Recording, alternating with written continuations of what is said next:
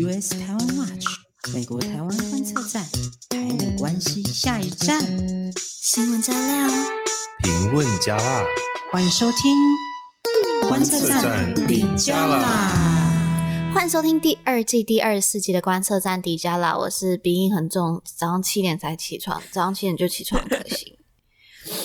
我是方宇。也是一样七点起床。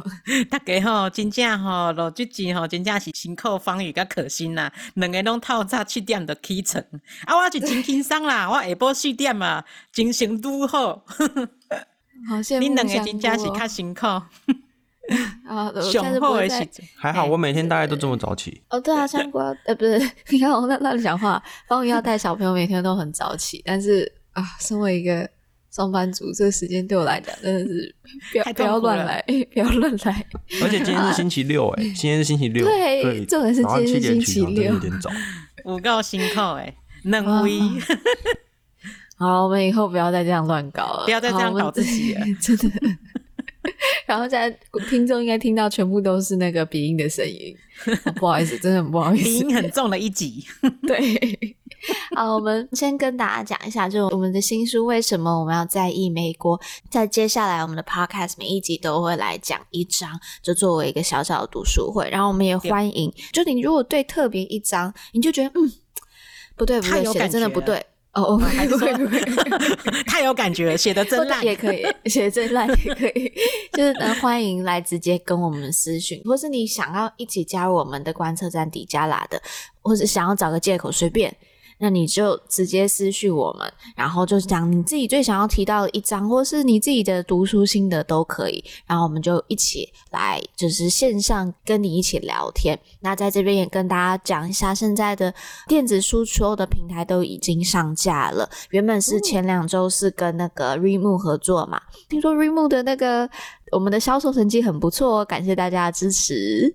感谢感谢，而且最酷的是这个电子书啊，在 Amazon 上找得到哎、欸嗯。对，所以在美国朋友就是不用担心，绝对可以买得到。那这边也跟大家说的不好意思，因为我们有书想要寄到美国去的，但大家也知道嘛，就美国现在港口营运二十四小时都都 很 busy，太 busy 了，就是。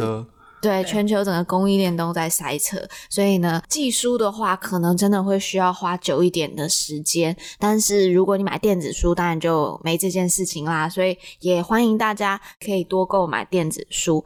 那电子书里面有多收录一篇文章，只有在电子书里面有。哦嗯、电子书有加码哦。对，所以我真的蛮推荐去买电子书的啦。就是如果大家看电子书看的习惯的话，真的蛮推荐的。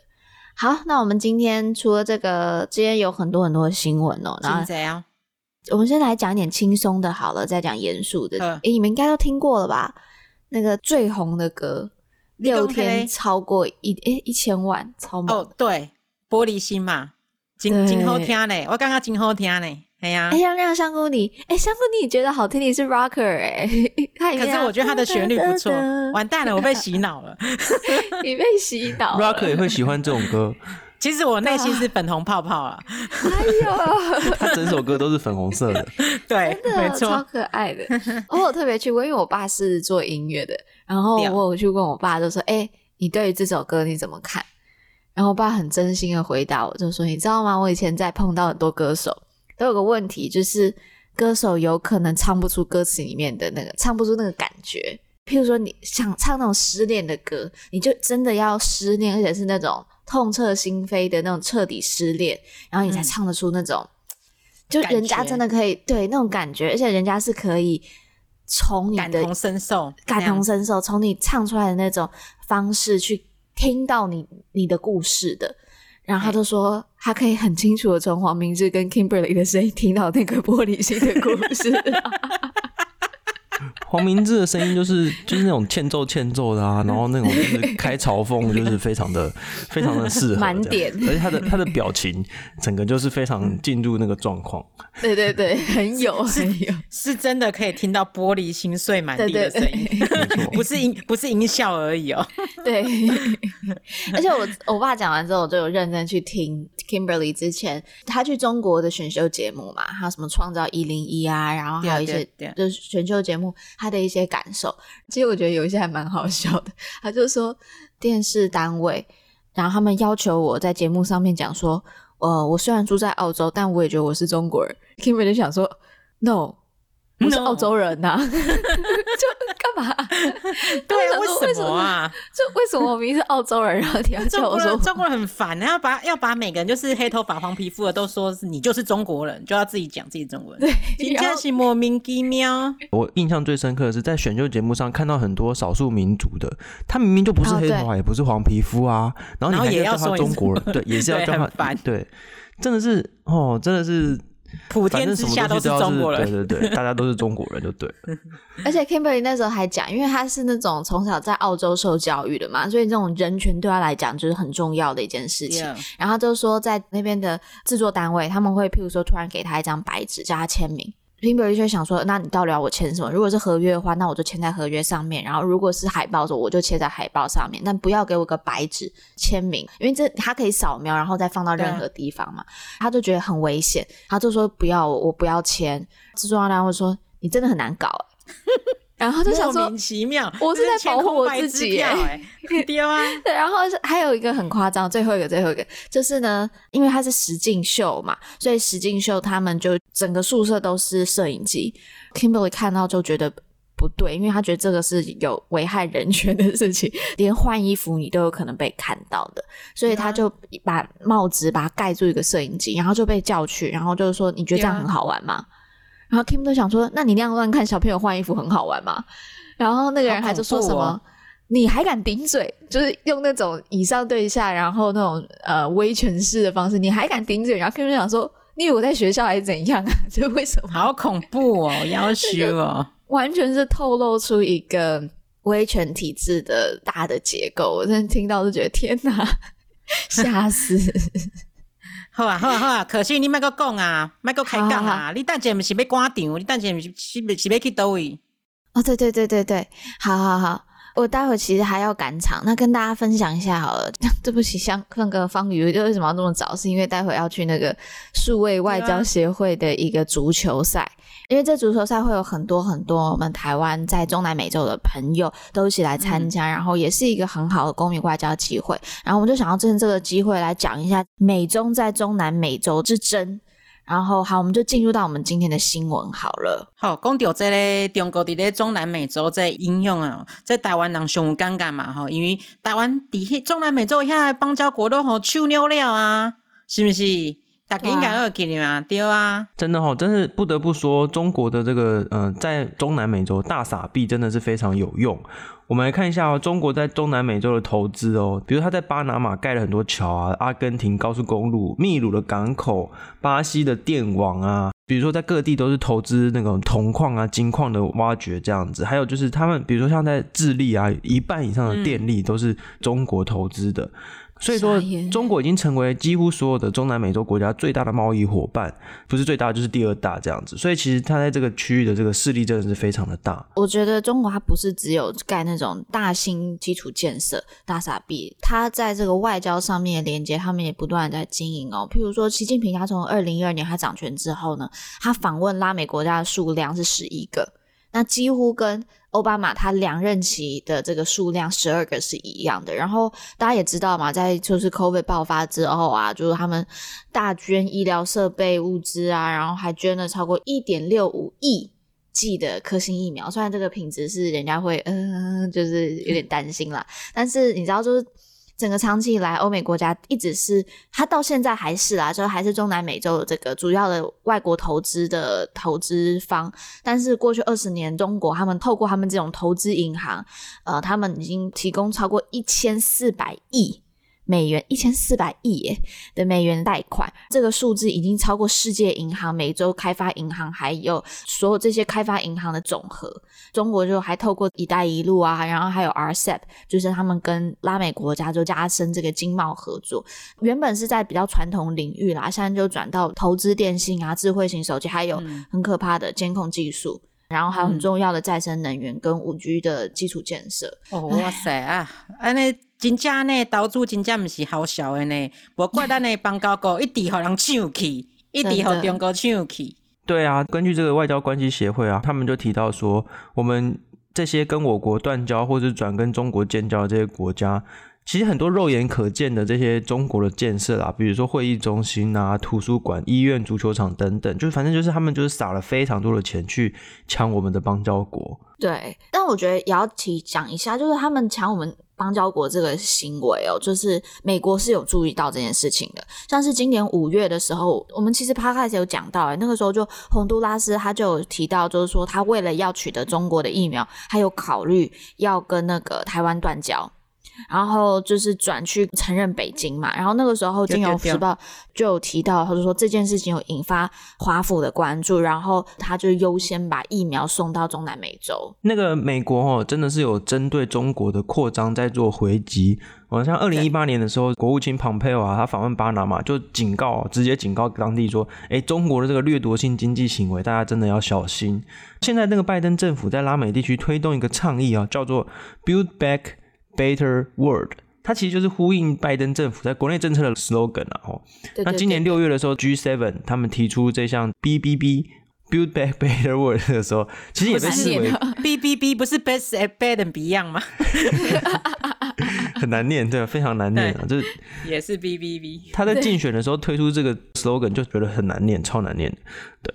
那反正总之 难难难念没关系。我觉得，我觉得那个川普的那个。Make America Great Again，这个蛮好听，超棒的啊！川普的竞选口号超棒的，但是什么 Build Back Better，整个像绕口令一样。不要不要不要不要，好烦哦！不过没关没关系，这个重点是内容啊，内容就是被视为抗衡中国“一带一路”的政策。那他们就是最主要是要提供一些呃开放中国家另一个选择。那包括再生能源、数位技术，还有以女性为主的小型企业提供贷款。哦，那这些都是、嗯、呃，像那个，对啊，副国家安全顾问 Singer，Sing，他叫什么？这个叫什么？Sing，Sing，Dalip Sing，对不对？不会念他的名字，我会不会念？那他就是跟这个《金融时报》提到说，美国呢，其实没有要逼大家在这个美中之间做选择，但是呢，是美国希望能够提供一个美国有更好的产品这种感觉，这样。哈。那安尼讲，拉丁美洲讲真正会搁较歪向美国，其其实我是真怀疑啦。这不第一讲吼，对啊，美国遮真济遮协助，其实对这些专制国家来讲真麻烦，因为吼一大堆这种民主治理的要求嘛。啊，中国都啥物都毋管啊，都互你钱啊，压压落去啊，你投啊都对啊嘛，管你贪污哦，说啊，啥呐，对啊，这有民主国家甲专专制国家的差别啦，哎呀。对，其实我当时我也就是蛮。听到那个拜登的 BBB World，我觉得 真的觉得好难念。就是我有去查了一下，就到底拉美国家到底会不会真的受到吸引？大家有可能提到，就是说美国跟拉美之间的关系，都说是美国后花园嘛，好像说美国有这个地理优势。更能够去拉近这些拉美国家，但是我有去查一下，因为大家不要忘记，就是呢，这种毒品泛滥啊、移民啊，还有贪污，变成是美国跟中南美洲国家之间的疙瘩，所以这个反而是可能会让中南美洲的这些国家反而就。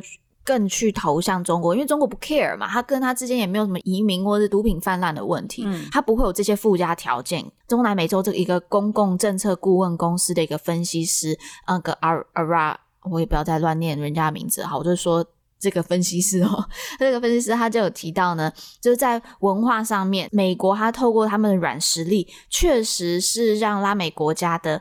对美国的是很有好感的，尤其是从民间这样看起来。但是呢，如果美国它继续的是拉美国家为很多跨国问题的这个根源的话，真的是有可能会导致拉美国家转向寻求中国，让中国来替补美国的位置。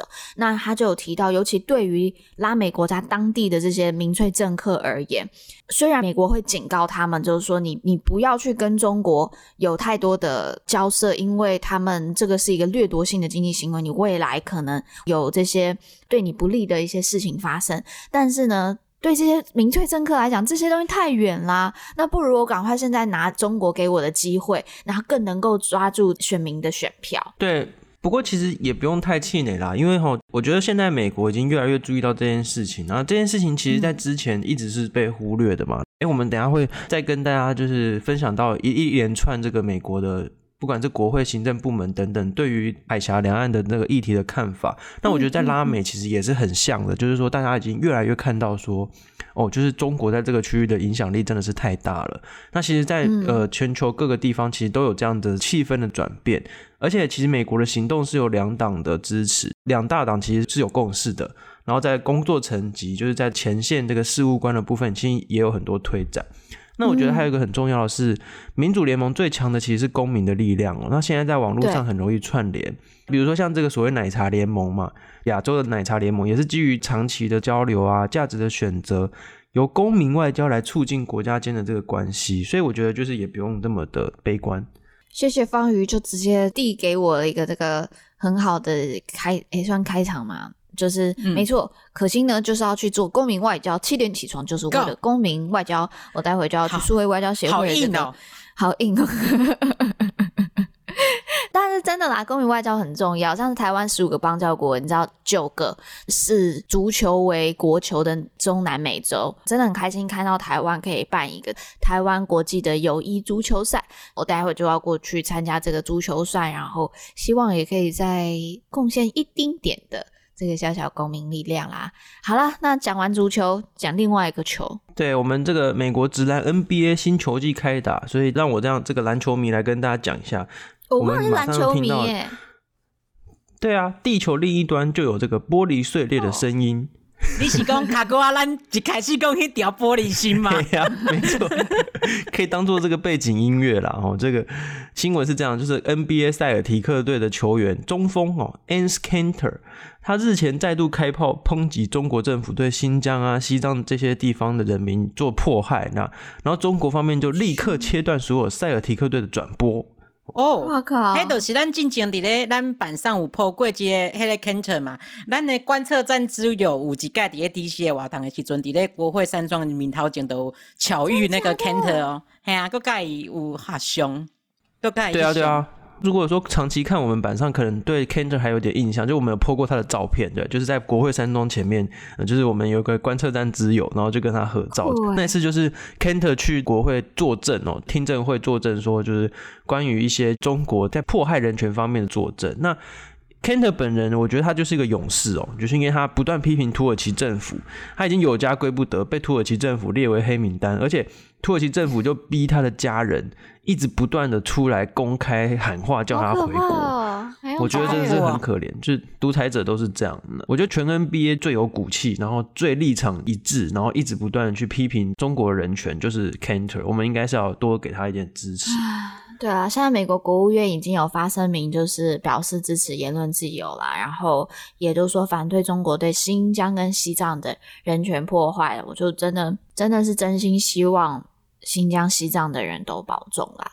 好啦，那我们前面都是比较一些跟娱乐啊，或是比较轻松一点的呃消息。那呢，我们接下来就要讲，我想是这几天本周最重大。对，最重大台美关系啊，又来了，就是又有重大新闻啊。本周最重大哈，拜登又过来，一个讲话啊，第三届啊哦，第一届是虾米？咱八月时阵讲哦，伊讲甲我们跟北约一样嘛，还是第一届。啊，第二届咧是前几礼拜进前有讲即个虾米台湾 Agreement 啊，家己发明一个新的名词嘛吼，台湾 Agreement。啊，即马第三届哦，即礼拜佫讲啥？伊即礼拜佫真明确的讲。会来协访台湾哦。对啊，拜登就任以来吼，咱发现讲伊这讲话吼，愈讲愈重咸，吼，这讲话这个吸金程度嘿重咸，真正这个吸金程度甲川普的时代真正有法度比呢吼。安尼我之前嘛讲过嘛吼，若是讲这个总统底下黑白人小的时阵哦，像爱出来收尾，像爱出来剃头卡，嘿啊，像爱出来剃头卡，都是白宫跟国务院嘛吼，黄金拖把来擦地板。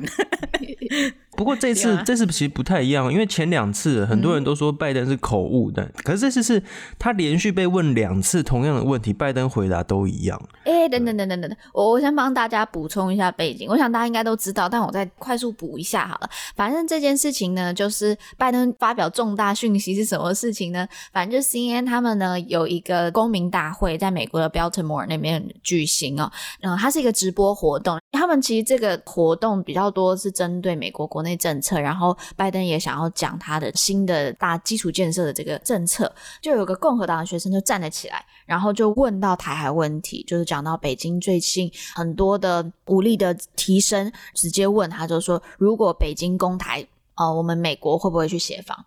然后拜登就回答 yes。然后主持人 Anderson Cooper 就是那个当家主播 Anderson Cooper，他呢马上也就赶快再追问回去，因为大家都担心说他有没有可能是口误嘛，所以再追问一次。啊、他说：“所以你是说，如果中国进犯台湾的话，美国会去协防吗？”然后呢，拜登就说：“Yes，we have commitment，就是我们是有承诺的。哦”嗯，所以就是连续两次、哦、讲这么明确，但是呢，我还是。但是，但是你你知道拜登在这个 town hall 的那个 讲话，其实还是有被发现他讲错话。里面有一段就是在讲，就是说他们现在整个疫苗实施的状况嘛。然后他就说，我们现在呢，就是讲这个疫苗的 size，就是你可以施打疫苗的地方，总共有 eight hundred thousand，这样是多少？个十百千万十万，有八十万。万然后之后 CNN 的 fact check 就说，呃，你多加了一个零。哦，那教练讲其实嘛是。就是一如既往诶讲毋对话，但是伫咧台湾这问题，讲会协助来台湾来协防台湾，伊是两刷两刷两改回答这问题真肯定。对啊，那那看起来应该是真心啊哦，那那看起来敢是美国讲要开始战略清晰啊？其实这个齁，马上就有白宫的官员出来受访，表示说哦，其实这个什么美国的一中政策，什么政策都没有变。其实我们以前一直常常。有写文章跟大家讲过嘛，就是说美国的这个战略模糊不会轻易的改变的啦。就算总统再怎么讲，每次总统出来讲话，不管是往哪个方向倒，行政部门都还是会出来说，我们的这个大方向没有改变，大方向没有改变，大概都是会这个样子。可是其实我们还是可以从中看出来一些这个方向的转变。例如说，美国到底会不会协防台湾这件事情，我们当然是看得越来越清晰，就是说，哎，就好像真的有这样子的这个意向这样子。但是行政部门为了维持一贯的弹性，战略模糊有个很大的目的是要。避免中国豁出去哦，豁出去就是跟你就是来真的这样，对所以他们其实就会认为说，我们还是要维持一些弹性、一些模糊的空间。但是是越来越多人在辩论，而且你看总统都连续讲两次说，对我们有 commitment，其实是有在往清晰的方向移动的。嗯嗯，我觉得大家不要觉得战略模糊跟战略清晰是一个零一零一，就它是或是不是，就它是一个光谱。所以它是会有移动的，就是它会游移。那我觉得我们也要很注意一件事情，在我们书里面有提到，就是美国整个外交体系。不是只有总统讲话重要啦，就美国外交体系很多地方都很重要，像我们待会还要讲到的智库圈啊，然后还有我们常常以前一直在讲的国会啊、立法单位啊，然后还有像是嗯，待会又会再讲到的国务院的部分，就是官僚体系，就是各个部门都会影响到美国外交政策。那这边赶快再来。置入一下广告，就是这部分的话，我们书里面有讲的非常非常清楚哦，就是各个部门的影响力，还有他们能够怎么去影响，哇，真的是写的真好啊！是不是香菇啊？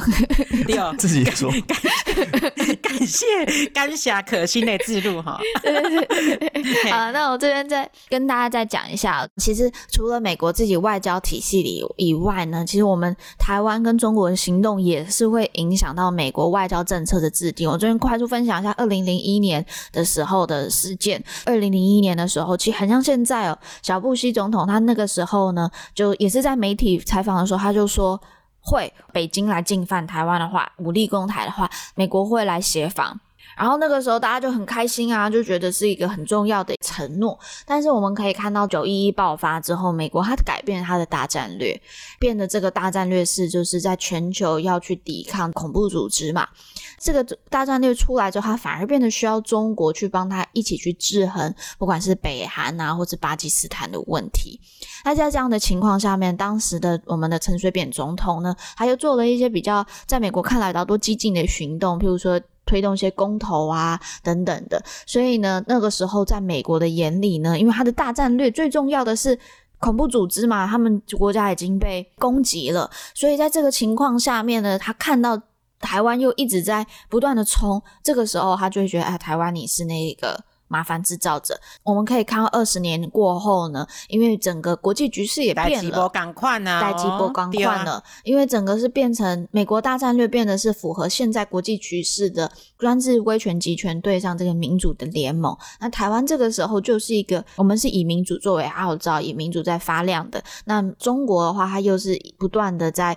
牵制这些自由，这个时候呢，反而中国变成那个麻烦制造者了。所以，整个外交体系除了他们官僚这些部门、不同机构的折冲之外呢，我们其他国家整国际局势的变动也是很重要的啦。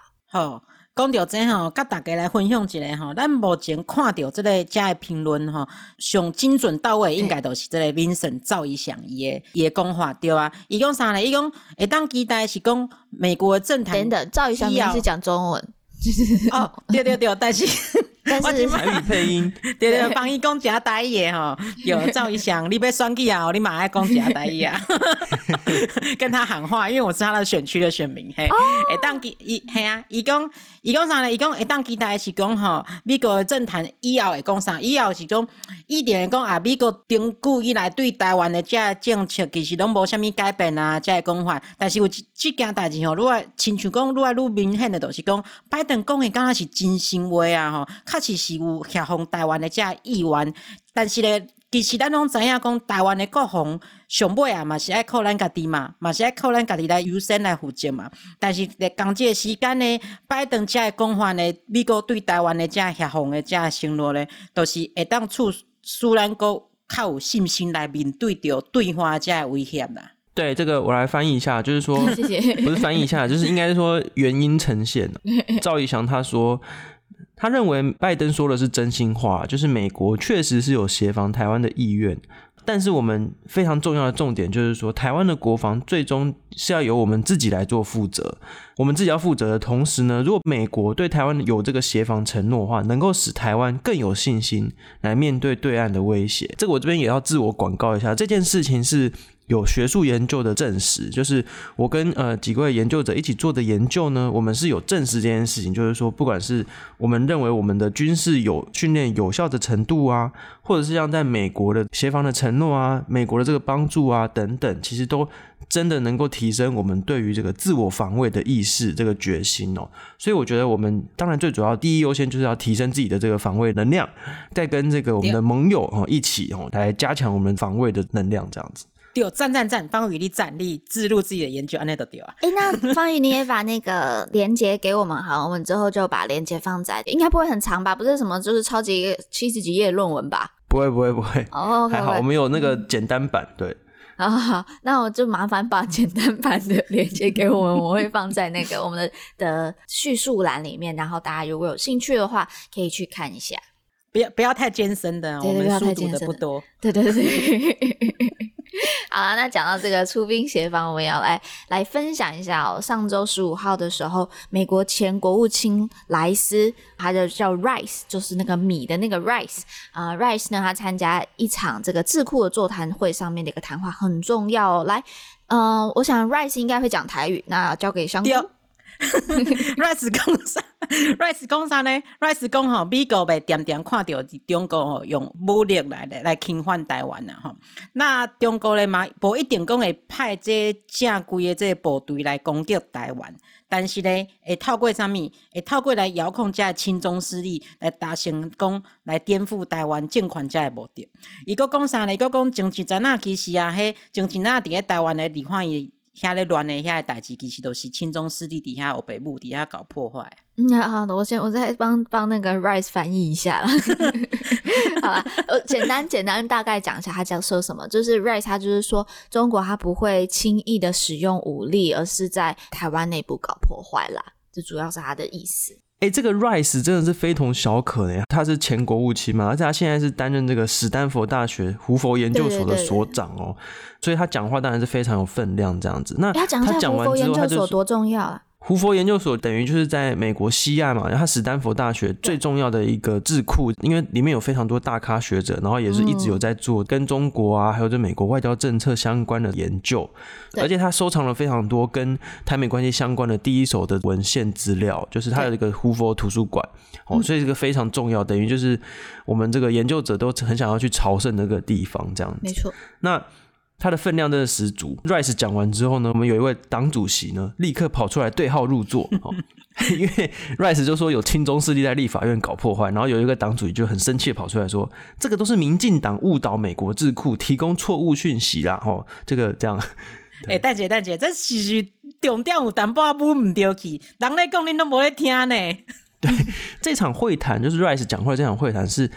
他跟澳洲前外交部长唐纳 Alexander Donner，他们在伦敦时间十四日的时候，是英国智库哦，这个智库叫做 Policy Exchange，他们举办了一场线上座谈会。那主题就是西方国家如何面对当前国际形势，尤其中国的威胁。当然呢，他就跟 Rice 提问说：“哎、欸，美国这个战略模糊到底该不该调整啊？”嗯嗯，哦，全世界是不是最近都在问问这个问题？哎、欸，对，其实是哦，因为其实从美国到英国，还有到澳洲，很多智库都在讨论这个战略模糊跟战略清晰的问题了。对，那我们前面有讲到，美国政府其实一直以来都没有说明确表示该怎么样去应对台海战争的危机嘛。嗯就算每次呃总统有出来讲话，比如说二十年前小布希，还有昨天哈拜登出来讲，那其实每次讲完这个行政部门都会再修正回去说哦，我们没有改变，没有改变。有啊。那其实从去年开始，战略模糊已经经过非常非常多的这个辩论哦，在整个智库圈，所有人几乎都来参与卡着到底要不要调整这样子。那莱斯他是怎么回答的呢？他说他认为这个问题问的不好，因为他认为说中国不一定会。直接派遣正规部队去攻击台湾，他认为说中国更有可能的是在暗中颠覆台湾，就尤其是透过网络啊、社群媒体啊，而且他跟这个。我们刚才说这澳洲前外交部长唐纳，他们两个人其实是有蛮一致的意见，蛮同意。他说中国可以在台湾制造出很多的麻烦，嗯，所以在这种时候战略模糊其实就没那么重要嘛，因为你看就是从那个内部去搞破坏的这种。嗯嗯，这个应该要就讲在国际关系上面，我们就会用锐实力这个字去讲啦，就是它并不是呃软实力或是硬实力的，是那种军事或经济的方式，在这个国际关系上面，我们就会用锐实力来称呼。那我就想要问啦，那公投算不算呢、啊？或者或者最近的这个罢免，会不会是中国在背后有一些资助？我觉得哦，这样像公投啊，就是尤其里面公投很多都是针对这外交政策嘛。那很多这个应该是跟国内政治比较有相关，就是说发起的人呃，不见得是中国，可是在这个发起的过程当中，中国可以特别去加油添醋一番，然后制造更多的混乱。所以说，我觉得我们在讨论这些议题以及获取相关资讯的时候，最好是要小心一点啊，去多方查证这样子。因为像我们就之前，呃，我朋友王洪恩教授呢，他就发现说，在罢免案的宣传过程，他就发现说有一大堆那种中国的账号、YouTube 账号就开始去做很多的假新闻。所以其实就是说，即使这个不是中国发起，可是中国也是可以利用台湾内部的很多的事件呢，去制造更多的混乱这样子。可惜你的研究也是这个嘛，对不对？我们自己的工作本身就是在研究中国对台的资讯操弄。那确实，就像刚才方宇讲到的，不一定都是中国发起的，但中国它可能借由它的官媒，或是你有看到一些粉砖，它的这一些管理员，他一直都会是用简体字啊，或者有可能他是。就是外包的，我们有点难去确定，但是呢，就会可以看到它是有共谋行为的。譬如说，他们会有共同发文，好几个粉专在短时间内一起发文，不断的就是传播特定的内容。所以我真的觉得大家要小心，就是他会用这种瑞实力资讯的方式去捣乱，或是去影响我们台湾的这个资讯环境。对哦，那说回来，这个莱斯哈 Rice，以前我们认为他是建制派的代表人物，也就是说他其实很反对改变现状啊，包括呢他对台海的这个看法，还有以前他针对这个东欧的看法，他就认为说哦，他不是很鼓励那种独立的行为，然后对，也认为说最好大家都什么都不要改变最好。那我们来引述一下我们观测站之友这个内部评论啊，他说。嗯，只要苏联和中共继续走这个戈巴契夫或胡锦涛路线，莱斯可能不认为有什么必要去挑衅甚至推翻中共的政权。也就是说，现在习近平的治理底下，中共的野心这个膨胀呢，让像莱斯这种建制派代表人物都已经觉得很不对劲，所以他其实才支持说应该要持续加大对中国的贺阻，然后而且要关注中共在台代理人的动向哦。那所以说。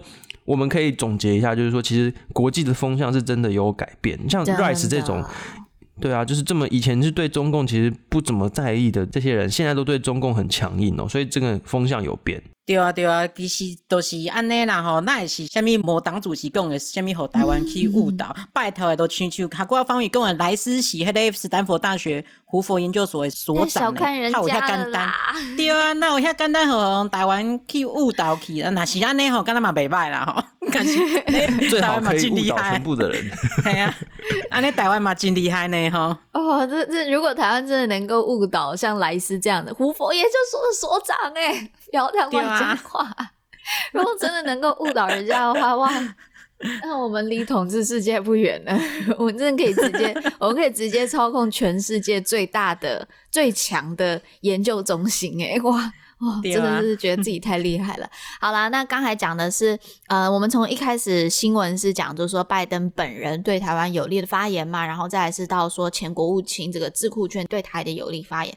那我们现在就要把眼光去直接看到我们的国务院啦，就是行政部门政策执行者的这个发言六。对啊，好，来，今麦来讲，美国国务院甲行政部门加对台湾的支持啦，吼，伊其实因对台湾的支持嘛是非常悬哦，吼。美国国务院亚太副驻青华自强 Rick Waters，他参加这类花，这个名字好滑哦，这个名字超滑的，又滑又又滑又自强，对啊。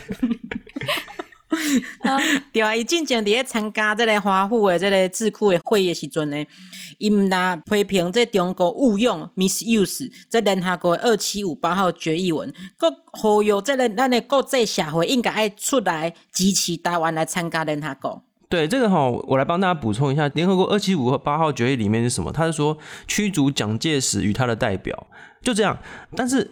中国常常就是讲说，你看二七五八号决议就是指说什么中国呃可以统治台湾，就是说中国拥有台湾主权。例如像这样就那种超译，那其实这个美国国会已经注意到这件事情，所以他们之前也有通过决议案，然后就要去更正说二七五八号决议根本没有讲中国可以统治台湾啊，你不要这样子超译。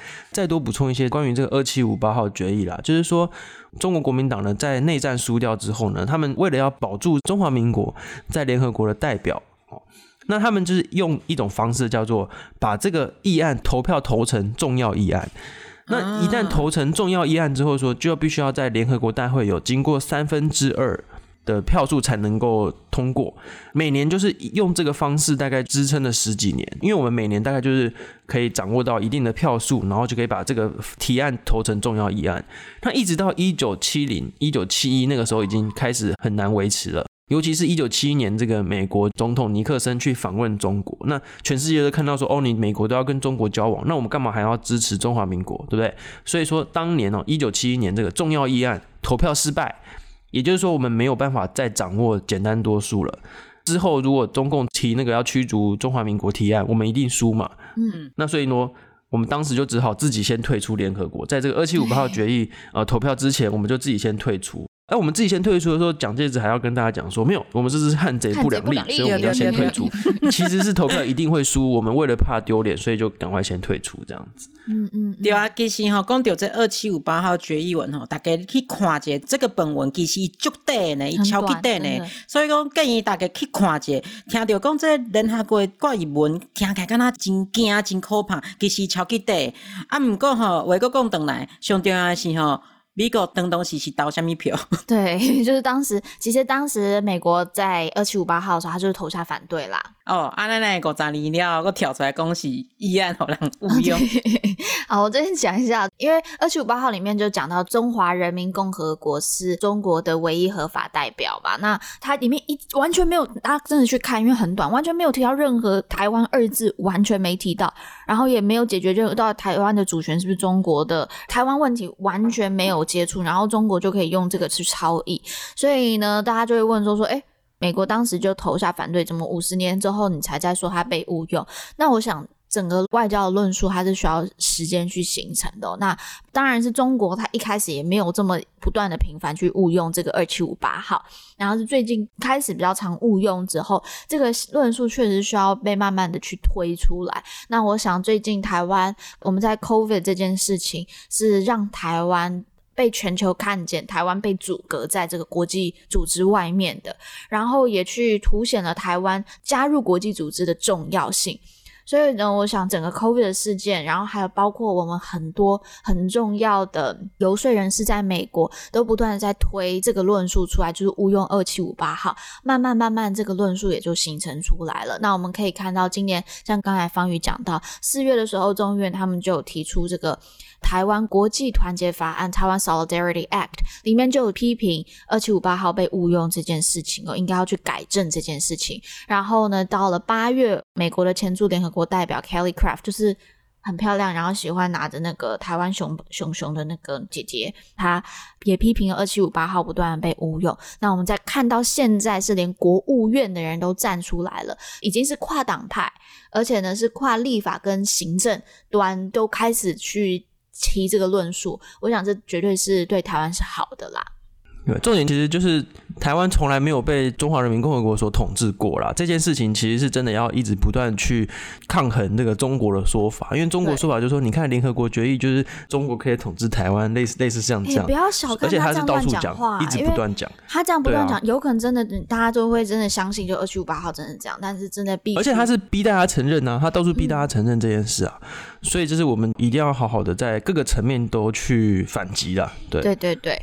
好，那我们今天的呃新闻主新闻讲的蛮多了，然后赶快进到我们这个邀请来宾的部分哦。那我们今天很开心可以邀请到算是观测站的好朋友吧，老朋友，老朋友，老朋友啦。对对对，我可以叫他的小名吗？不是小名，可以啊，小 A 啦。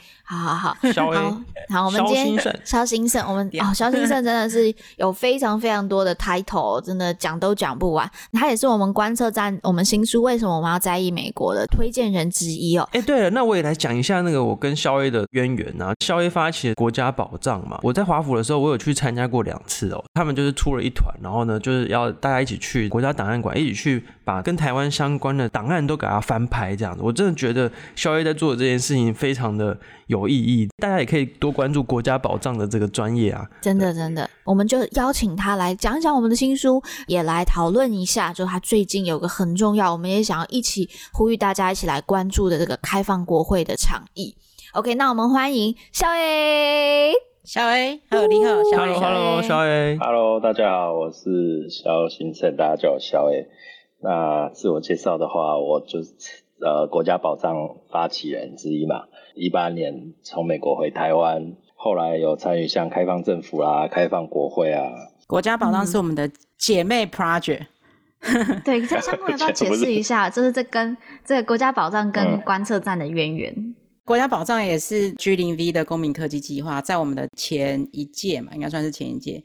国家宝藏跟台湾化学等于就是前后 G 零 V 的公民科技计划。哎，所以观哎香菇就是观测站之母，然后小 A 就是。国家宝藏之父，哎、欸，对，哎、欸，可以这么说，可以，something like that，对对对，在 GDP 奖助金之前，我们都是美东黑客松的，哎、欸，是美东嘛，就或者美国黑客松的的产物啦，或者是那个美东夏令营黑客松的，对，美东夏令会黑客松产物，美国长出来的团队、嗯，在我们第一次当勇者去申请 GDP 之后，就。什么食髓知味不是 就觉得很有意义，然后就就推荐香菇一定要去申请下一届，所以是这样子。没错，就推坑，就是互相推坑的过程。你们到现在还是在互相推坑，对不对？我们待会可以再讲一个最近还有算是合作嘛的，就一起加入的一个 project，然后我们待会来来讲的一个这个部分。那在这之前，我刚才其实有问一下小 A，就是。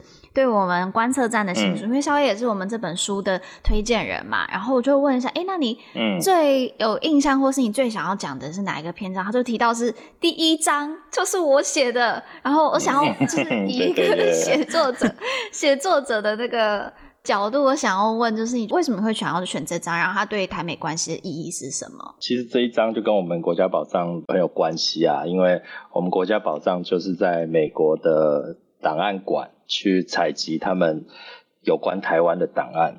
那美国档案馆里面的档案都从哪里来呢？就从美国各联邦政府单位。Archive 就是说退役下来的档案，所以收藏在里面。那里面如果跟台湾有关的，通常不外乎就是情治单位 CIA，或者是或者是 Military Intelligence，嗯。那再来就是外交体系嘛。所以说，呃，我一看到这个台湾外交简史啊，以及等等讨论台美过去好几十年间的关系，那就跟我们深深的有关系，所以我就对这边特别有兴趣。那当然，这整部书都是非常重要，后面讲的不管是军购还是六项保证等等，都是台湾人非常需要知道。难怪我就是一听到就觉得一定要当推荐人。哦，感谢，超级感谢，对。好，我我今天可以，我今天可以讲一下，就是我们今年六月的时候，我们跟香菇也有一起去华府嘛。然后我们去华府的时候，我们就有去在外面参观而已啦，就看他们国会的这个档案库，然后还有他们整个国会的图书馆，就那真的是大到很超级壮观，整个档案超级壮观。然后我就回想到之前大家在前年的时候，我也有去到我们 台湾立法院的图书馆，就是。你为什么要笑？你为什么要笑？就是，我想大家就是观听众应该从我们的笑声，大家就可以大概知道长什么样子了啦。那我今天可以讲一下，就刚刚我们提到说，目前观测站也有跟就是稍后合作的，就是我们现在有一个倡议叫做开放国会。我觉得就直接请小 A 来跟我们介绍一下好了，什么是开放国会？小 A 应该算是那个民间召集人吧，他应该在召集，应该不算发起人吧，应该算民间召集人吧。对对对对，民间召集，他算是 Civil Society Co-Chair。那我就介绍一下开放国会的缘由嘛，就要从开放政府说起啊。那开放政府所谓的 Open Government，它其实在国际上有一个很重要的组织叫做 OGP，所以它叫做 Open Government Partnership，所以是开放政府联盟。那它是在奥巴马时期由美国主导的一个国际的联盟，那主要是在倡议各国做开放政府的事情，所以那个时候国际串联就有很多国家，不管是南美也好、非洲、欧洲以及就是亚洲很多国家都加入，那每个国家就自动发起了这个开放政府行动方案，嗯，也就是说每一个政府会提出一系列的承诺事项，承诺他们在未来两三年内会完成这些开放政府的事项。那这些开放政府的事项，不外乎它的核心精神就是加强第一个民众的参与，再加强透明，然后减低这个 corruption 这些腐败的一一些因素，让政府的运作可以第一个越来越多人的 input 声音可以进来之外，那越来越透明，他们的一些资讯都更加 accessible，让更多人都可以看到以及取得，所以也有关开放资料，所以这都是一体两面的。过去就是一直。推得蛮成功的，当然台湾的政府一直想要扣门，但其实因为我们国际上的地位的因素，所以一直就是迟迟没有办法进去。但是最最近这几年，唐凤唐政委也提出了，我们虽然还不是 OGP 的成员，但是还是以一个像是 Shadow Membership 的身份，我们自己还是提出我们的行动方案，然后以这个方式来申请加入。那这个是在开放政府的方面，但它其实，在开放政府之外，有一个兄弟。组织它叫做开放国会，那它是因为大家知道政府有些国家是三权嘛，就是行政、立法跟司法。那我国可能有五权，所以也是一样，行政、立法跟司法。那之外当然还有考试和监察。所以行政院他们是可以主导开放政府的，他们可以承诺他们要做开放的事情在行政院内，但是立法院。就必须自己提出自己的承诺事项，所以其实行政院是管不到立法院的，立法院可能可以管的。所以立法院要怎么样做到更开放？立法院应该也要提出自己的承诺事项。那这一批承诺事项，也就是所谓的开放国会。在去年吧，我就跟呃一群人召集了一些民间的好朋友，包括了开放文化基金会啊、公都盟啊、卧草啊，啊、呃、以及口袋国会等等。长期关注国会运作的公民团体，配合在国会内的立法委员，像是林长佐啦，还有赖品妤啊一些，然后国民党的这个林维洲委员啦，以及各跨党派的党团的委员们一起来发起这个开放国会的委员会。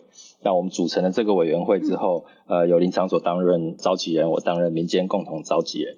但是我们设计的这个委员会的制度，就是每一年就会更替委员，这样才会不断的确保，就是有新的 idea 进来，然后新的想法。对对对，所以今年跟香菇说，哎，有没有兴趣来加入？因为我一直觉得。美国观测站，当然你们对于美国国会长期的观察有很重要的 know how 可以带来我们这个开放国会。那第二个就是你们是一个海外的组织，所以我一直觉得海外台湾人的声音其实很重要。我们既然要做开放的事情，嗯、就是不能只对在台湾的台湾人开放，也要对在海外的台湾人开放。既然现在科技这么发达，都可以连线开会，所以就是邀请你们来参与这个开放国会。嗯嗯嗯，哎、欸，那问一下香菇好了，因为香菇是主要这个跟开放国会一起合作的这个主要被推坑的人，对，主要被推坑的。你当时为什么会觉得要？因为说真的，香菇你已经忙到炸掉了，你为什么还会愿意再拨时间再投入？哦，好，这我我很有感触哈，因为。大家知道，其实 Use Taiwan Watch 一开始叫做美国国会台湾观测站。我跟 Jerry 都是工程师嘛，所以一开始我们其实是去建制美国国会的。就是这些法案的资料库，那所以也因为这个 project，所以我们对美国国会的这些 open data 这些常用的 API，譬如说像 GovTrack、ProPublica 这些东西，还有美国 Congress.gov 他们怎么样做编码，怎么样对所有的国会资料进行 open data 设计，我们非常非常了解。美国是确实做得非常好啦，真的是，我觉得这样的经验其实是很。值得就是带到台湾来贡献给自己的家乡、自己的国家嘛。就是说，人家国家做的那么好，那其实我敢说，这东西可能也不是这很冷门呐、啊。通常不会有一个人说哦，超有兴趣来研究这东西，比较少啦哈。因为 对啊，这这蛮冷门的。对啊，对啊，对啊，对啊。美国政治的话，大家其实主要的 focus 都还是在行政端，没有错，就是在立法端的，就是或者在政策分析嘛。对对对，对啊，对啊，就是大家。比较多，譬如说你念政治或念什么，就是会比较关注在政策分析嘛。那如果你是一个工程师，你是一个科技人的话，你通常也不会跑到 Congress 到 Gov 去研究它的资料怎么编码的嘛。就像、啊、对对对，就突然有一天被被打到，对对对，就是这样。所以就是这样，然后就是 就是因为这个东西。刚好我们又很熟，然后刚好又发现说，哎，美国在这一块做的很好。那台湾现在就是刚好有这样开放国会的 project，嗯，当然现在一开始看很多东西还不是那么的成熟，但是我觉得就是可以利用我们自己有这样专案的背景，然后来做回馈跟贡献。不管怎么样，反正肖 A 找我跳坑，我就跳了。也真的很好推，啊、很好推，非常好推。太甜了。小 A 自己也是工程师啊，感谢感谢。对啊，小 A 自己也是工程师。那我想要请问小 A，就是以现在在开放国会上面，台湾是以哪个国家为指标？是是美国吗？因为文化不同，或者对开放文化或开放概念的不了解，我们目前推动上面遇到最大困难是什么？嗯，这很有趣啊，因为其实开放国会国际上做的最好的，反而不是那些大国家，因为你要想想看，嗯、大国家通常国会都最混乱，斗得最凶。对，你要开放国会，其实你还是需要一个比较稳定的国会。所以其实 开开放国会，我之之所以会有这想法，是因为二零一八年我去了。一趟 OGP 在乔治亚，是一个国家，中亚的一个国家，乔治亚 Georgia，他们办的年会。那乔治亚当时就是有一个 side track，就是 Open Parliament Day，因为刚好当时在台湾竞选议员嘛，所以就是对于这个议员的 legislative process 这些立法的比行政的议题还要感兴趣啊，所以我就去参与了 the legislative Open Parliament Day。那就是很因缘巧合，然后刚好乔治亚又是他把 Open Parliament 做的最好的，嗯，因为他们是内阁制，所以他们的总理也就是议员，所以他就是把 Open Parliament 做的有声有色，然后办在他们的国会殿堂里面，每一个参与的 member，不管你是那时候我去参与，隔壁坐的是越南来的国会议员。那右边坐的是哪里来的国会议员？就就跟所有国家超酷的，跟所有国家的国会议员坐在他们乔治亚的国会议员的椅子上，然后在那个大会殿堂里面开会。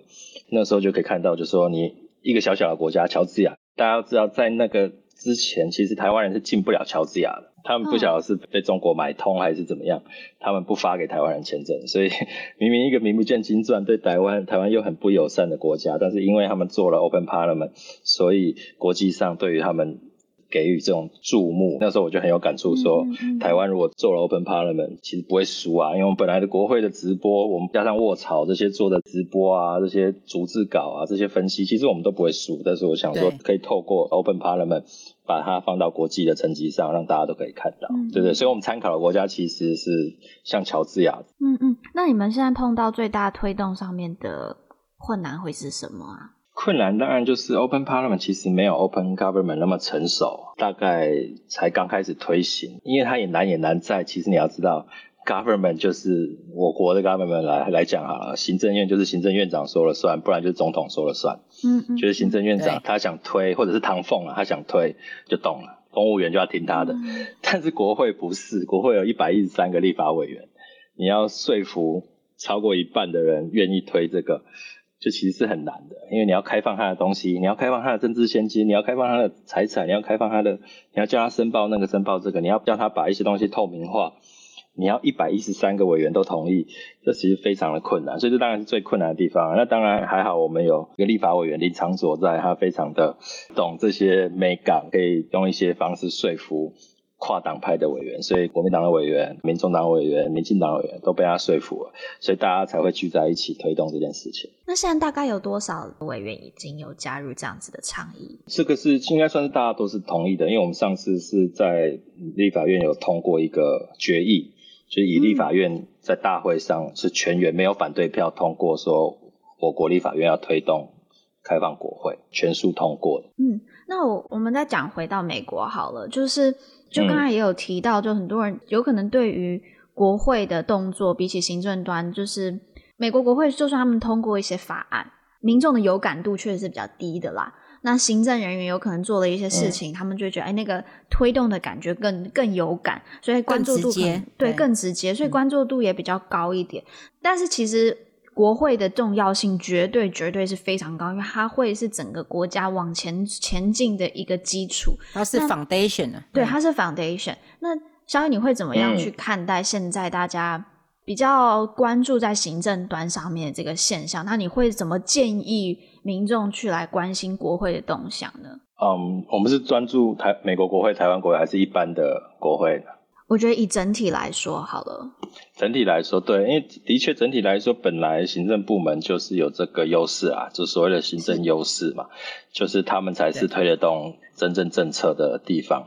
其实我参与过地方选举，那我也参与过地方议会的运作，我也曾经担担任过台北市议会某党团的科技长的角色，所以其实也实质参与过议会党团的运作。我大概知道以 legislative process 来讲的话。呃，要怎么样做到人民有感？其实第一个真的蛮难的，就是除非你是执政党的议员或委员，你就是要配合你的执政党去推，然后再去地方跟人民做宣传，说这个是你推出来的政策。不然，其实假设这个行政单位跟你不同党派，那也不配合你的话，你有时候只好用骂的。所以为什么你会看到很多议员或者是委员都是都骂那么凶？因为他既然不听你的，不配合你推这些政策，你只好反过来骂他，引起人民的注意。所以有时候这就变成了政治一个令人反感的地方，是人们会觉得好像就是陷入恶斗。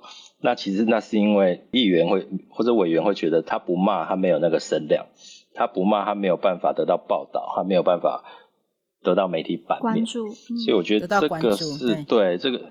对啊，所以我觉得这是为什么像你们这个观测站，或者是像开放国会这么重要的是，我们可以 create 另外一个管道，另外一个 channel，让他们可以得到他们曝光。他们透过开放，他们透过把他们的过去的东西透明化之后，他们就没有那个 incentive，就是那个动机去一定要做一些很 drastic 或者很很很激烈的事情去取得媒体的曝光。我觉得。我觉得这真的是好大的一个启示，然后很大的工程，嗯、对，很大的一个工程。嗯、那因为观测站，我们其实关注的是在美国国会的部分。我自己这样子自己讲自己的广告，就是如我觉得如果关注 美国国会的话，就是关注观测站嘛。我这边也想要问，就是如果要关注台湾的国会目前最新的动向，还有就是包括开放国会目前的进展，我们听众要怎么去关心？嗯，首先当然，立法院的官网就首页上面就会有一个开放国会专区，那边就会定期有我们的开会记录。所以上次香菇来开会，他讲的话其实都已经被记录在上面，就有兴趣 都去点，一点都可以看得到。对对对，那再来当然有一些参与的民间团体，像是开放文化基金会啦、公都盟啦，其实都会定期发布。对，那其实就是很欢迎大家持续。持续看我们在做什么，怎么样让立法院让人民更了解它，更懂它的运作。其实我们有一个承诺事项，去把中部办公室活化。因为大家知道立法院有中部办公室，可能很少人去，然后就是也没有人知道他在干嘛。很少人知道这件事情。对啊对，对啊，对，所以开放国会就是要让。让他就是推广出去，让他更透明，更容易让人民参与，嗯，就不能说只有台北人可以去逛立法院，可以去知道立法院在干嘛。台中的人、嗯、高雄人也必须要参与啊。所以刚才提到可以去按公都盟的脸书的赞，然后还有呃开放文化基金会的，哎，还有其他的吗？有开放国会有有自己的 Facebook 吗？开放国会没有，但开放国会有自己的 YouTube，所以可以去找开放国会 YouTube 看我们之前的直播。所以这三个就是就是最基本的工作，就是请 请我们的听众可以先去关注这些，然后也真的很希望香菇也继续不要再睡觉了。虽然你平常已经没有在睡觉，没有在睡了，继续不要睡觉，继续帮忙，继续帮忙把美国的国会，台湾可以效法的提供给台湾，继续一起努力，一起加油。好，真的很开心，今天可以邀请到肖 A 哦。那我们在最后的时候呢，我们也在呃提醒大家一下，我们新书陆续都会推出一些线上跟线下的活动，就关注我们的粉丝专业，我们就会啊呃、随时跟大家更新。各大的电子书平台也都已经可以看到我们的新书。为什么我们要在意美国了？电子书还有多收录一张独家的文章哦，关于口罩外交。没错。那我们今天的 podcast 就先到这里，那就谢谢大家啦。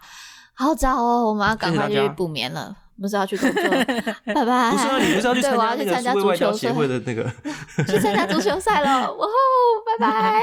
辛苦辛苦，拜拜。谢谢，拜拜。